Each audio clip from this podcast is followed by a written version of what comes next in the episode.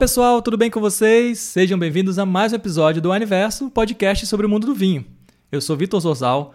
Hoje estou com uma dupla nova aqui, nova para mim, né, nessa parceria aqui com podcasts, mas elas já estão na Wine há muito tempo, que é a Marina e a Tamires, as duas são sommeliers da Wine, e a gente tirou um pouquinho a Sibeli e a Paula hoje, mas para falar sobre um assunto muito legal, que é sobre a harmonização do menu Wine de novembro. Quem é sócio Wine recebe, né, todos os meses, além dos vinhos, a revista, que tem várias dicas de harmonizações com os vinhos do clube. E dessa vez o que eu achei muito curioso, meninas, que a gente vai falar o que tem em comum né, entre essas receitas são receitas é, ordinárias da culinária quilombola. Quando a gente fala assim, a gente imagina que vai ser uma culinária mega diferente, né, mega específica, mas vendo aqui, a gente percebe que tem muitas receitas comuns no nosso dia a dia. É isso, Tamires? Vitor, vocês vão ficar surpresos. A culinária quilombola ela está no nosso cultural, ela faz parte da cultura brasileira. E vocês vão ver que são pratos que estão presentes no nosso dia a dia e que nós temos propostas de diferentes estilos de vinhos para harmonizar. Uma beleza. E para começar, Tami, qual que é nosso primeiro prato quilombola que vai surpreender a galera? Gente, se eu falar, vocês não vão acreditar. Sabe o feijão de corda? Aquele feijão tão presente na nossa culinária? Ela tem, ele tem raiz das origens quilombolas. Você pode trazer é, cala, é, linguiçinha frita, trazer bastante a, a carne de porco para acompanhar. Você também coloca calabresa, tocinho, carne seca, aquele, aquele feijão bem recheado, com bastante condimentos. Para harmonizar com esse prato tão típico da nossa cultura brasileira, a gente vai trazer o espumante Rosa Amaro Altamura Brute, do Clube Espumantes do mês de novembro. A uva é a uva Negro Amaro, uma uva italiana, que vai trazer um, um espumante rosé maravilhoso com a estrutura necessária para acompanhar esse prato. E se você é de uma região do Brasil que ainda gosta de usar o coentro como um complemento da sua receita, a gente também tem um prosecco da área, o, o, vinho em lata, que vai acompanhar super bem. É bem são vinhos bem herbais, frescos, com notas florais, que acompanham maravilhosamente bem essa receita. Caramba, já fiquei curioso aqui, porque feijão é um prato bem brasileiro, né? Eu sou muito fã de, de calabresa, eu coloco calabresa em tudo, na pizza, né? É caldo, faço de feijão, de batata, tem a calabresa. E aí quando você falou do espumante, falei, caramba, deve ficar excelente essa harmonização, né, Marina? Então, é legal a acidez que o espumante tem, que vai, é, vai limpar a gordura do nosso paladar e vai convidar a gente para o próximo gole. Então a gente vai ter um espumante muito fresco, muito cremoso, em qualquer uma das opções que a Tami deu pra gente de dica. E a gente vai ter essa acidez fazendo a, a limpeza do nosso paladar e dando aquela refrescância pra gente.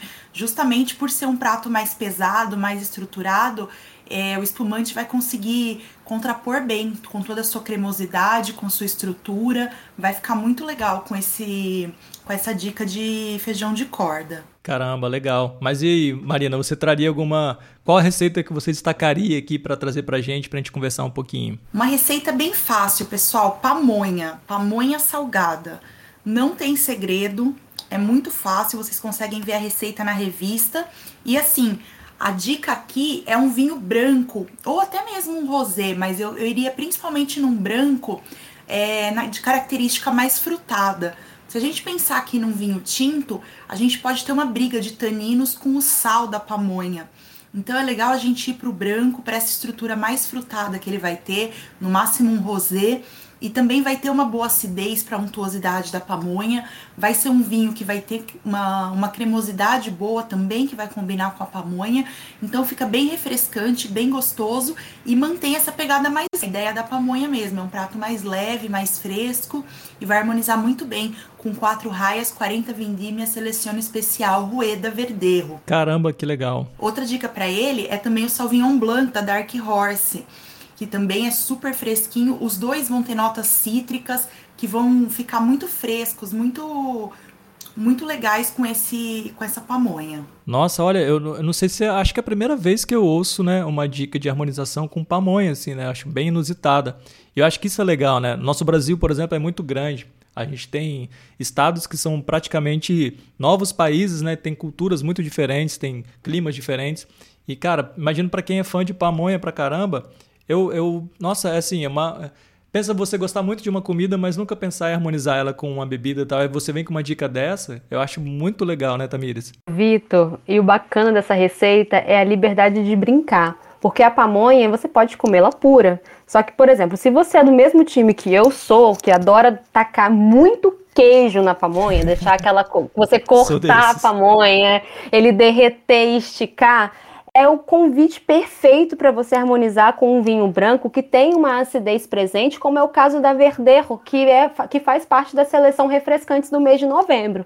São vinhos que têm uma acidez, um frescor, é um né, vinho que tem uma acidez, um frescor muito presente, e você tá lá com aquela pamonha recheada de queijo, a, a, a boca fica com a, com a untuosidade né, da gordura do, do queijo, e aí vem um vinho super refrescante, limpa o seu paladar e conversa muito bem com a estrutura daquela comida. É sensacional, não tem erro. Se não, tem, não tiver o verdeiro em casa, vai na dica também da Mari, que é o Dark Horse Sauvignon Blanc. Sucesso. Pensar num vinho branco com um frescor, um herbal, né? Uma acidez presente para você acompanhar aquela pamonha que vai estar tá recheada de queijo, porque eu sou do time pamonha com queijo. Caramba, olha só a gente não aprende mesmo, né? O nosso universo já tem um ano e meio de existência. A gente grava vários episódios sobre harmonização. A gente nunca aprende a trazer harmonização enquanto a gente grava, porque a gente fica falando de comida aqui, de harmonização de vinho a boca enche d'água assim. Eu falei, caramba, queria morder uma pamonha agora, mas não consigo. Mas eu vou deixar para fazer em breve. Acho que vale também para quem estiver escutando né, o nosso episódio, guardar aí, pegar um momento que quiser fazer uma receita e ouvir o episódio. Acho que fica bem legal. Mas aí eu tenho uma, já trago uma, uma outra pergunta para vocês. O nosso Clube Essenciais é o mais assinado, né? Que tem a maior quantidade de, de assinantes. É, e eu vi aqui que a gente está trazendo uma receita que é abóbora com carne seca, que também é uma, uma receita muito comum assim e muito gostosa, ao meu ver, né? Eu adoro. E aí, qual a dica de harmonização que a gente traz especificamente para esse clube? Para esse clube, a gente vai ter o Merlot da seleção Essenciais, que é o El Toque Reserva Especial Allen Merlot. Ele é um, vai ser um vinho que passa um tempinho em barrica, mas é pouco tempo, são oito meses apenas. E ele vai ter a presença do frutado do Merlot, que é muito importante, que vai de encontro à doçura da abóbora, vai harmonizar muito bem, vai ser uma harmonização por semelhança. Então a gente vai ter essas notas mais frutadas no Merlot, a gente pode escolher outras variedades também mais frutadas, de repente um blend mais frutado e harmoniza super bem. A gente vai ter também um vinho que é muito cremoso na boca, um vinho que ele é macio e harmoniza com essa textura mesmo do prato. A abóbora é bem macia, a gente vai ter os taninos que vão de encontro com a proteína da carne, então vai harmonizar super bem, vai dar um, um contraste bem legal. Que outro vinho você colocaria, Tami, além desse Merlot da seleção Essenciais? Vamos passear um pouco por Portugal? Portugal tem vinhos que vão, vão muito bem com essa pegada de um prato mais molhado, um pouco mais denso, né? Igual essa abóbora com, com a carne seca exclusivamente. Então a gente tem aqui o Burmester, o do Douro Tinto 2019.